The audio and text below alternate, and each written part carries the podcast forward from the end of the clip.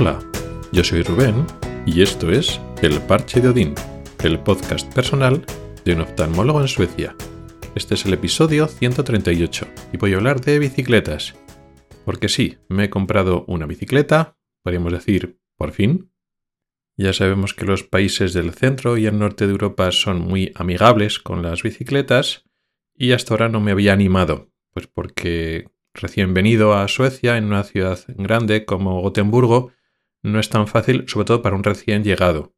En Gotemburgo, aunque era una ciudad grande, había muchísima gente utilizando bicicleta, también transporte público, pero mucha gente lo utilizaba. Pero bueno, yo tenía mis reticencias, en Gotemburgo llueve mucho, aparte que en invierno, pues eh, nieve, hielo, la gente, pues que es sueca y vive aquí y está acostumbrada, pues lo de la bicicleta con la nieve, el hielo y la lluvia, pues lo lleva bien. Yo no me lo había planteado al principio. Luego me cambié a una ciudad más pequeña, pero vivía en una casa alquilada más o menos lejos de la ciudad, con lo cual al final tenía que tirar mucho de, coche para ir a trabajar y para ir a la ciudad, al centro. Eso no impedía realmente utilizar una bicicleta, pero el uso está un poco más limitado. Y ahora que vivo en el centro de la ciudad, le veía más ventajas. Además, bueno, vive en una ciudad que hace menos frío que en Gotemburgo, se supone que va a nevar menos y va a haber menos hielo en invierno, ya veremos, pero el que llueva menos es un punto y además siendo una ciudad pequeña, pues es más fácil pues ir a todos lados en bicicleta y además pues el tráfico pues es menor. Así que nada, hace unas pocas semanas me he apuntado a la moda y me he comprado una bicicleta. Bueno, toda la familia nos hemos comprado una bicicleta para, bueno, pues hacer luego actividades juntos.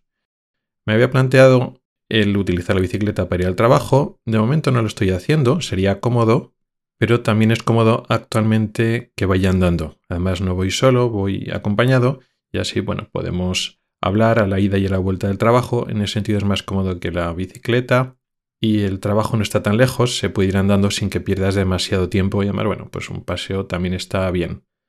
La bicicleta ahora en estos momentos me lo estoy planteando pues eso, para los fines de semana, los días que tengo libre, tanto para moverte por el centro, que también puedes ir andando, pero si está algo un poquito más lejos, tienes que comprar algo o visitar algún sitio que está algo más lejos, pues la bicicleta estás en un periquete y así no tienes que coger el coche y también ahora principalmente haciendo excursiones. Puedes pasear por el centro, andando, o puedes ir a hacer excursiones un poquito más lejos. Puedes ir andando hasta bosques y zonas de costa que están bonitas, pero como digo, están lejos. Te puedes plantear hacer una excursión andando a los sitios más cercanos. Bueno, lo puedes hacer perdiendo más tiempo. O puedes coger el coche e ir a sitios que están más lejos. Pero la alternativa de la bicicleta está muy bien. Porque eso, coges la bicicleta, te estás moviendo por carriles bici que están lejos del centro y es incluso más cómodo con la bici, llegas a, pues eso, a la isla, a la zona de la costa, a ese bosque bonito, tienes sitios de aparcamiento de bicicletas, lo puedes aparcar la bicicleta ahí y luego también te puedes dar un paseo por esas zonas. Entonces la bicicleta te da más autonomía para hacer cosas que están algo más lejos, que no es tan cómodo ir andando, que pierdes más tiempo para ir andando y así no tienes que coger el coche. Luego ya iré haciendo cuentas, pero espero que los próximos meses la factura de la gasolina, lo que voy gastando todos los meses de gasolina, baje considerablemente porque no lo cojo para ir al trabajo y en principio para muchas excursiones tampoco cogeremos el coche. Y por lo demás, lo que es el manejar la bici, pues ya los podéis imaginar, estas ciudades están muy adaptadas desde el principio a utilizar bicis. Los carriles bicis no están mezclados o apañados como en algunas ciudades de España, que la solución no es óptima, sino que es bastante más seguro. Están bastante separados. Cuando se cruzan y tienes que, tienes que cruzar una, carretera, pues junto al, paso de cebra, pues está bien señalizado. Los coches están acostumbrados a ir pendientes de las bicis. No sé eh, si Suecia, comparado con otros países del centro de Europa, como Países Bajos o Alemania, tiene mejor costumbre o están mejor adaptadas o están igual. La verdad es que está bien pensado. Y la verdad que da gusto aquí tener la bicicleta. Además la utiliza la gente de todas las edades.